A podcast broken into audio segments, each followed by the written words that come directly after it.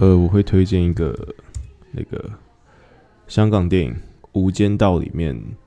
的时候，嗯，那两个男主角他们在第一次在唱片店见到的时候，那时候放了一首蔡琴的《被遗忘的时光》，那这首老歌非常经典，所以那他这首歌贯穿了整个《无间道》，那某种程度上。他